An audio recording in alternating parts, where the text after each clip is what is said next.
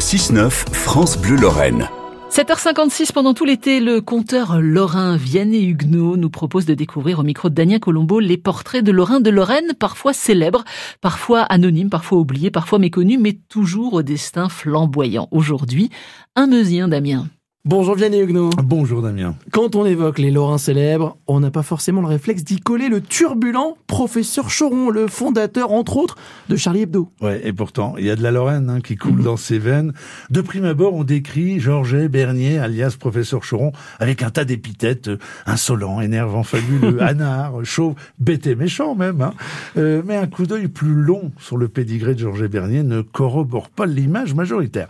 On surprend en deuxième lecture un professeur équipé d'un P majuscule, un choron tendre, attentif, lorrain, meusien, descendant de garde-barrière, ancien d'indo, gentil et moustachu. Alors il disait ceci, j'aime beaucoup cette citation, rien ne nous rend aussi grand qu'une paire d'échasses.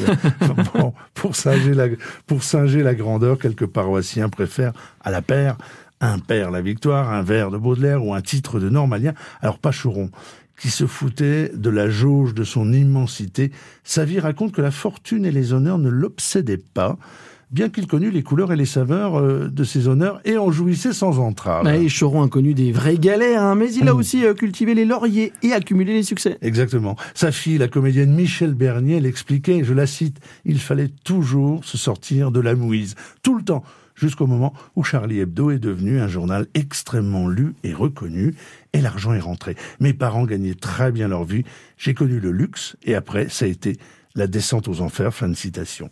Michel Bernier évoque son père avec beaucoup de tendresse, et on apprend notamment que le fondateur de Charlie Hebdo et d'Arakiri copinait dans la bonne foi. C'était un cœur en or, dit une habitante d'Aubréville dans la Meuse, où la grand-mère du professeur Choron faisait garde-barrière. Georges Bernier passe sa jeunesse euh, sur ce bord de la forêt d'Argonne. Il est un gamin de la campagne, recyclé ensuite ouvrier de la laiterie locale avant de s'engager dans l'infanterie coloniale en Indo. Et le village meusien a conservé des souvenirs à la pelle de l'enfant du pays, à tel point qu'il a désormais une place du village à son nom. Ah euh, et mieux que des souvenirs, Aubréville a conservé les troisième et quatrième générations de Bernier. Mmh. Michel vient encore régulièrement et ne loupe jamais une occasion de faire la promotion de la Meuse.